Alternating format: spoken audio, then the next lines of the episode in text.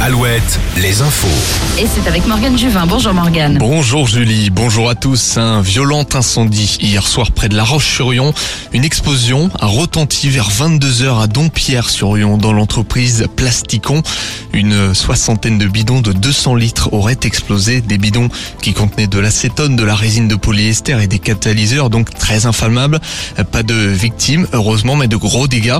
Des analyses de l'air vont être faites. Plasticon emploie 80 personnes en Vendée. Réduire la production et l'utilisation du plastique, l'objet de négociations aujourd'hui à Paris. Un traité international contre la pollution plastique devrait voir le jour l'an prochain. Pour en déterminer les contours, nous entrons dans la dernière phase de négociation. 175 pays se réunissent pour débattre. Moins de 10% du plastique est recyclé dans le monde, moins d'un tiers en France. Le besoin de faire une réunion avec le préfet. L'annonce de Johanna Roland ce matin, la maire de Nantes, après l'escalade de la violence et des coups de feu à Nantes ces dernières semaines. Ces deux derniers jours, deux personnes ont été touchées par balle, dont un adolescent de 15 ans la nuit dernière, quartier Chantenay. Des CRS sont attendus en renfort dans l'après-midi.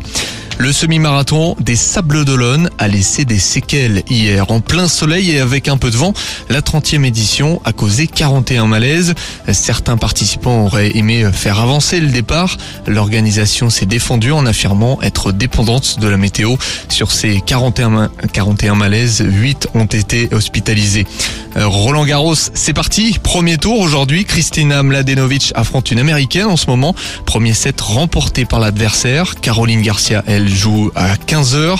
Chez les messieurs, Benoît Paire affronte le 13e mondial Cameron Norrie en ce moment. Première manche remportée par le Britannique, 7 jeux à 5. Retrouvez la météo avec les campings Chadotel. Des belles histoires de vacances, une histoire de famille. Week-end à la Pentecôte, très ensoleillé dans le Grand Ouest. Le soleil est au rendez-vous, gêné par moments par quelques nuages, près des côtes de la Manche notamment. On attend quelques nuages